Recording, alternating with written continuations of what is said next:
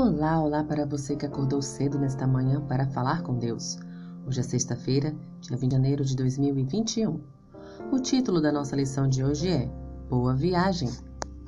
O dia se caracterizou por atividade exaustiva.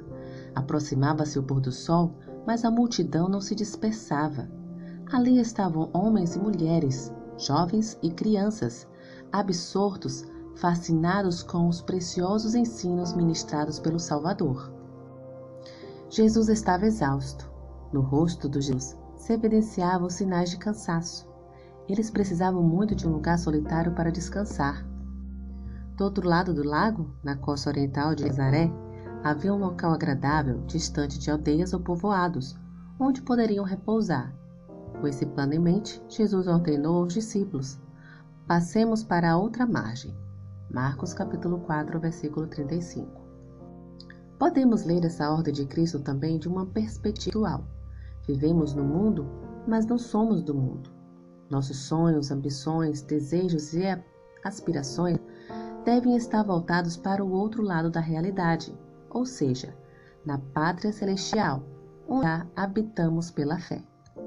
Sentimos-nos muitas vezes quebrantados, desiludidos e vencidos pela fadiga. Tudo o que queremos é descansar, mas, nas palavras do profeta, encontramos a ordem divina: Levantai-vos e ide-vos embora, porque não é lugar aqui de descanso. Miqueias, capítulo 2, versículo 10. No mundo tereis aflições. Jó, capítulo 16, versículo 33. Advertiu o Salvador. Mas o Senhor promete descanso para nossa alma, no outro lado do oceano da vida, isto é, na vida pela fé e na esperança da eternidade. Muitos, porém, estão tão presos ao mundo e tão ligados às coisas da vida que preferem permanecer por aqui. Twilight Moody repetia com frequência em seus apelos evangelísticos a história de dois ébrios que, após uma noite de bebedeira, regressavam para casa. Viviam no outro lado do rio, com a mente entorpecida pelo álcool remaram durante várias horas, para depois descobrirem que se esqueceram de desatar a corda que prendia a embarcação. Passaram a noite inteira tentando, mas não saíram do lugar. Há muita gente que não inicia a viagem para o outro lado porque está firmemente amarrado ao mundo e aos seus prazeres.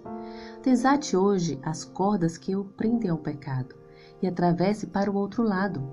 Desejo a todos uma boa viagem. Que o Senhor te abençoe. Um bom dia.